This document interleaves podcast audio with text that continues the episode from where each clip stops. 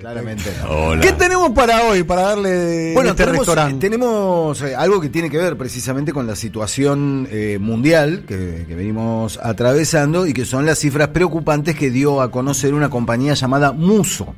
eh, que es una compañía que se dedica a traquear, a registrar, a investigar, a tomar nota de las cifras de piratería unas cifras que se venían reteniendo, que de- después de, la, de los picos de piratería de comienzos de siglo, tanto en lo musical como en, la, en lo audiovisual, la industria medio que había retomado la delantera, por un lado por, el, por, por- la final imposición del sistema de plataformas con, eh, con suscripción para la venta de música, en realidad venta de suscripciones más que venta de música, y por el otro lado el surgimiento, consolidación y expansión planetaria de las plataformas de streaming audiovisual, con Netflix a la cabeza, pero no siendo la única. Netflix, lo hemos dicho varias veces, tomó la delantera, supo imponer una marca, ¿no? Durante mucho tiempo se entendió el consumo audiovisual como Netflix y solo después empezaron a tallar las otras grandes plataformas que también existen, HBO Go, Amazon Prime,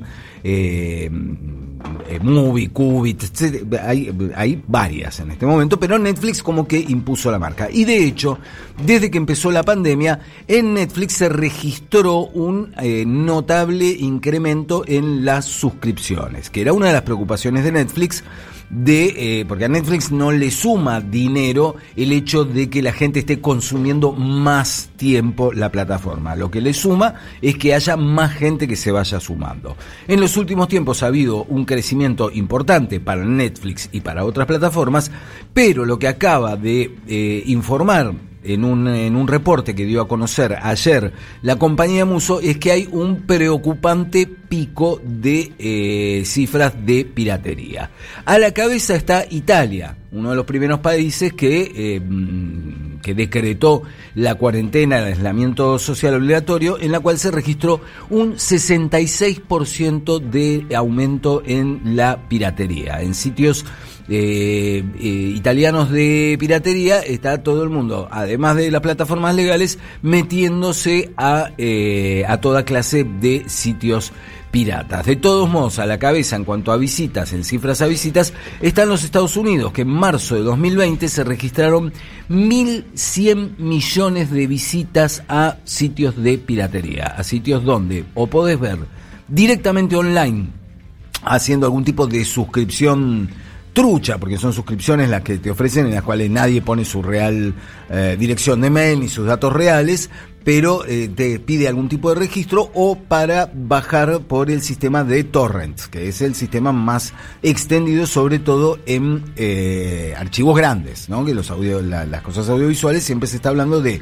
archivos que superan el giga, 2 gigas, 3 gigas, 4 gigas y entonces el sistema de torrent que fragmenta los archivos grandes y los toma de diferentes lugares es el preferido a la hora de consumir contenido pirata. En segundo lugar, en el crecimiento de piratería está India, que tiene un 63% de, mm, de aumento en, en- en- las descargas ilegales y registró durante marzo 581 millones de visitas a sitios piratas. El ranking sigue con España, que aumentó un 50%. España es un país que históricamente tuvo muchos problemas con la piratería desde el comienzo. eh, costó mucho convencer a los usuarios de la utilización de fuentes legales de consumo, tanto de música como de audiovisuales, y la cuarentena, la situación desesperante que ha vivido eh, España, ha hecho que eh, toda esta, esta batalla que tuvo mm,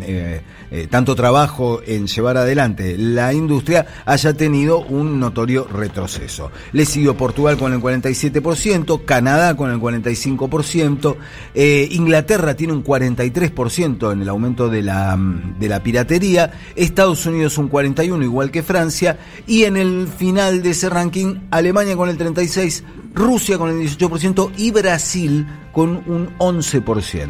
No hay cifras de Argentina quizá porque están por debajo del 11% o porque directamente ni las registran. Pero es un informe muy detallado porque eh, no, no hace una mirada fragmentada, sino que registra y traquea las visitas a 19.000 sitios de contenido pirata. Bien. O sea, registremos esta cita, esta cifra. 19.000 sitios de Yo estoy a favor de la piratería. pirata. No la practico porque no sé cómo se hace. Claro, te supera el, el No sé, no sé, me parece que. Claro. No sé ni cómo se hace. Usted sí. también está a favor de la piratería. Yo estoy a favor. Usted está a favor de la piratería. Yo No, creo- Lo primero que calificarlo de piratería es estigmatizarlo. Claro, sí, sí. Es una estigmatización. Y sí. y Porque sí. es como eh, calificar algo ilegal y están compartiendo arte.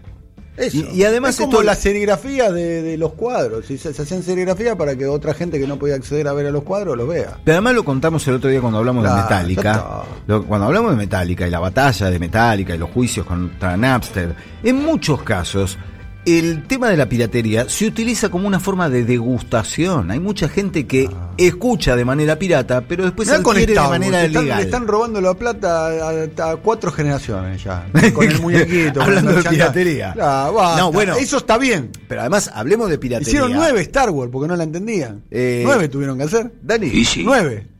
El principal problema de la industria Porque es que hicieron nueve porque no la entendían, por eso. El principal problema de la industria es que le surgieron piratas eh, más efectivos que la misma industria. A ver, la industria, eh, lo hemos dicho en alguna Claro. oportunidad, a los músicos, a la, a la, a la- a la- a mí me gusta firman, todo les lo que ofrecen tenga que ser que vuelvan a actuar. Querés la pelusa, tenés que volver a actuar. Claro. eh, Metallica. Y tenés sí. que subirte al, al colectivo, cargar los equipos, la guita- afinar la guitarrita eh, y volver a tocar con tu público. Y ahí es donde está el billete ¿Cómo era? real. porque- Claro. Y por eso las industrias discográficas, la, la industria de la música, eh, ofrece los contratos 360 para tomar también de las bandas el, eh, una tajada de las presentaciones en vivo. Se quedan Pero con todo. Durante, claro, durante mucho tiempo en la industria, el contrato clásico era darle a los músicos entre un 4 y como mucho un 8% del precio de venta a disquería. A ver, vos un disco que pagabas 100, vamos a, vamos a utilizar un término fácil de hacer el cálculo. Un disco que vos pagabas en la disquería 100, esa disquería lo había pagado a 50. O sea que al músico le quedaba, ponele el 5% de 50 pesos. O sea, estamos hablando de 2 pesos con 50 que le quedaba al músico sobre 100 pesos de venta al público. Y además estamos hablando de un contrato en el cual al músico se le da un adelanto, al músico, al artista, a la banda, lo que sea, se les da un adelanto sobre ventas que termina siendo una condena, porque los músicos terminan siempre endeudados con la, con la industria discográfica porque nunca van a vender la cantidad de discos necesaria para cubrir ese de- adelanto que le dieron. Así que cuando hablamos de piratas, ¿de qué estamos hablando?